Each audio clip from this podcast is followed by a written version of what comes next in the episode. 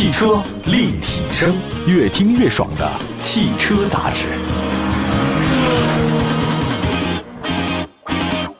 各位好，这里是汽车立体声，又到了新期的节目时间。那最近一段时间呢，国内市场格局发生了很大的变化，一些曾经位居销量排行榜前列的车企呢，在竞争当中它就掉队了，而且是不知不觉。我们举个例子，比如说曾经年销量超过一百一十四万辆的北京现代，年销量接近百万的长安福特，就是我刚才说的车企。客观销量数据最能体现一个车企的生存状态。我们看一下成联会公布的销售数据，北京现代今年上半年。总交强险数仅仅是十一万四千七百二十二辆，也就差不多是原来巅峰时的一个零头。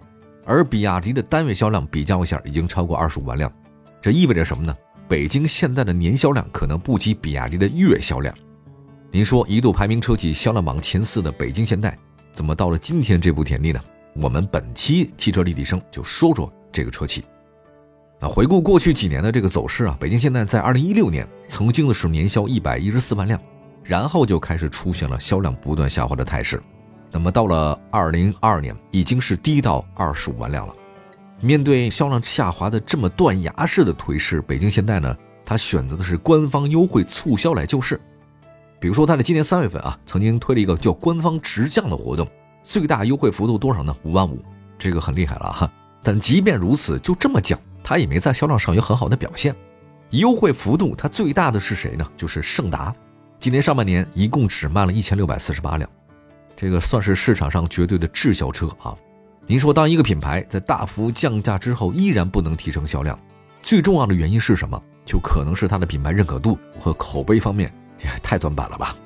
让我们单纯从这个销量业绩来看啊，曾经年销超过一百万辆的北京现代应该是很成功的。那大家为什么选它呢？消费者选它的原因呢，是出于价格或者性价比的考虑，它便宜。比如说，在丰田、大众这些主流合资品牌价格特别高、自主品牌认可度低的时代，主打低价格、高性价比的北京现代的的确确它有一席之地啊，很多消费者愿意买它。但是随着丰田、大众品牌呢不断的下探，北京现代的性价比呢，它这个优势就没了，自然就反映在销量上，大家不会买它。另外还一个事儿啊，因为很多消费者心中啊定位啊，说北京现代呢是个品牌，但是它不是一个高端品牌，所以北京现代在中高端市场表现不温不火。国产索纳塔在上市初期确实很火过一段，表现不俗，但随后推出的像裕翔、领翔、索纳塔八、索纳塔九这些中级车表现都相当一般。今年上半年，索纳塔一共只卖了一千五百多辆，一千五百零五辆。您说本田雅阁、丰田凯美瑞、大众帕萨特这些明星中级车，这些车都得大幅降价来提升销量的今天，索纳塔的生存空间真的被严重的压缩，不大了。同时呢，现在消费者也逐渐的成熟，就算是精打细算的消费者，大家也会买那什么呢？就买那个保值率比较高的车型。北京现代保值率确实不高，三年的话呢，可能就六成啊，就打个六折吧。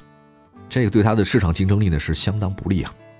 那北京现代品牌认可度比较低的，还影响到它在 SUV 市场表现。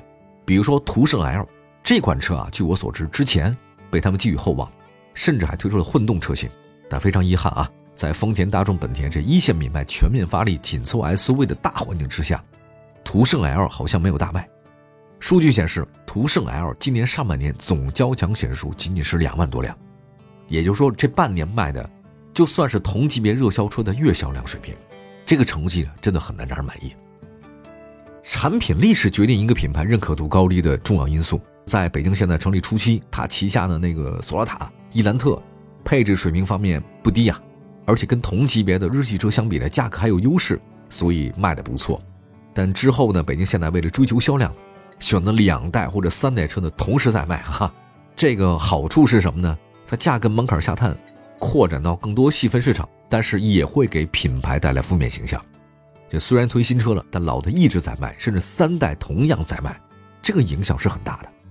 那么在这种不利的销售策略的影响之下，过去好几代的车型同时销售，导致目前的伊兰特只能维持在十万元以下的紧凑车型去打拼，根本上不了更高的台阶。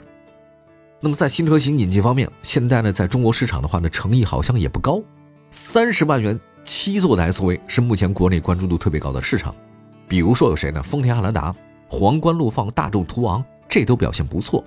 北京现代呢也试图涉足这个市场，但它选择的是什么呢？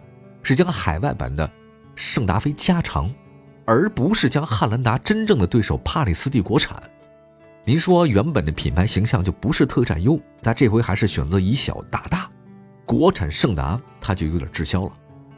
事实上，如果北京现在将海外版的圣达菲你就引进来，将对手锁定是谁呢？您别锁汉兰达，您锁那丰田 RAV4 荣放、本田 CR-V，这个还能有性价比。同时，北京现代把那帕里斯蒂国产，同样有机会在七座的 SUV 呢分走一定的份额。可是偏偏它没有。除了在车型导入方面不太有利以外，海外圣达菲搭载的 2.5T 的发动机，它也没有出现在目前北京现代车型当中。那么就算是除了引进原版车型机性不高以外呢，北京现代特别热衷推出什么车型呢？就低端车型提升销量。这个低端车型是会带来销量的提升，但是它影响品牌形象啊。你对一个品牌来说，怎么不能往高处走呢？如果你单靠低价格来抢市场的话，综合竞争力非常有限。那么，当其他认可度更高的品牌他们选择降价了以后，你就没竞争力了。我想，这可能是北京现代最近几年销量大幅下滑的一个主要原因呢。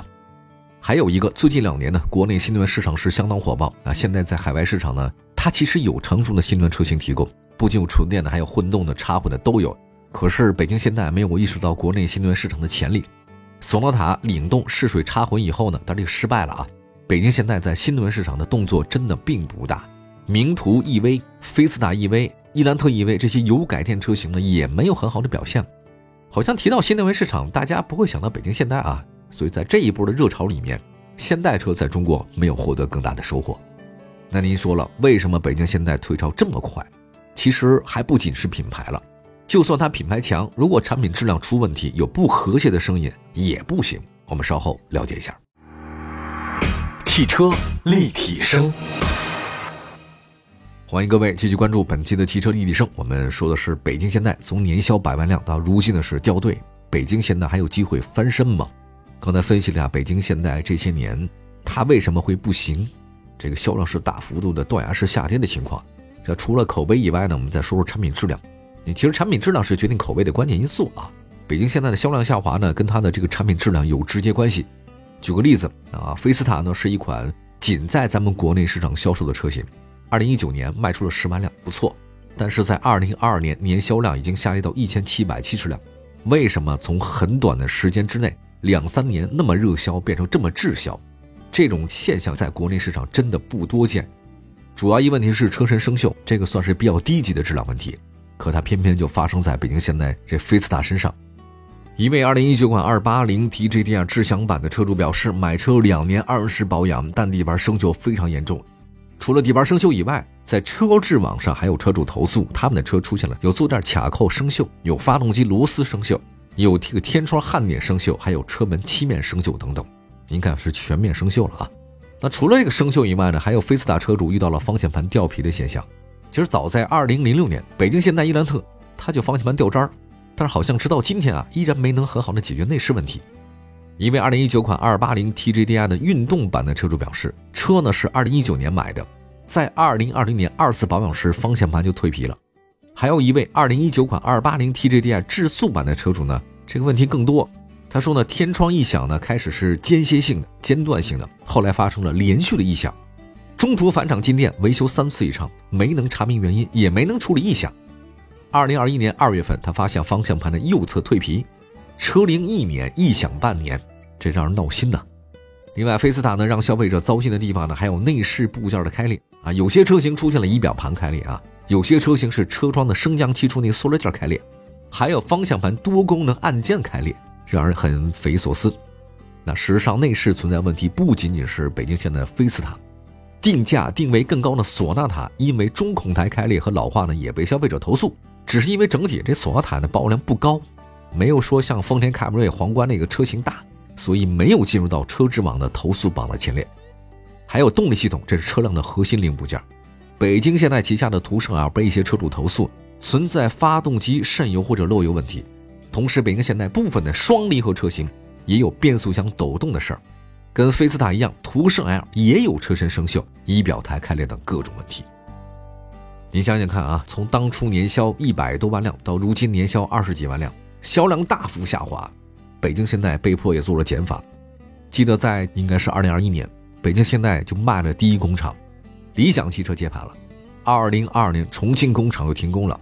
今年六月份，河北沧州工厂呢也宣告停工。六月二十号，韩国首尔举行的投资者关系活动上，现代汽车集团的 CEO 张在勋向外界表示，北京现代的生产工厂数量降到了两家。由于现代汽车六年来呢在中国市场销量出现了锐减，现代计划削减在中国销售的车型，由目前的十三款降到八款。这是他们在现代总部上的说法。今年四月份的二零二三年的这上海国际车展了，北京现代呢好像说的跟他们不太一样啊。北京现代重申了一个二零二五的向心计划，说是要在二零二五年实现燃油车全面混动化，未来三到五年构建一款 MPV、两款轿车、三款 SUV 的混动化产品的矩阵，达成混动产品产销三十万辆的规模，加速引进纯电品牌艾力克。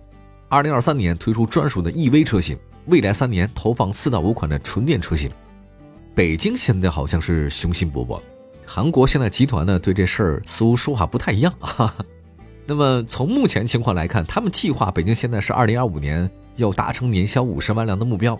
不过以当下北京现在的状况来看，规划很美，实现起来挺不容易的。好了，感谢大家收听今天的汽车立体声，祝福各位用车生活愉快。关注汽车立体声的官方微信平台后台留言，我们下期节目接着聊，拜拜。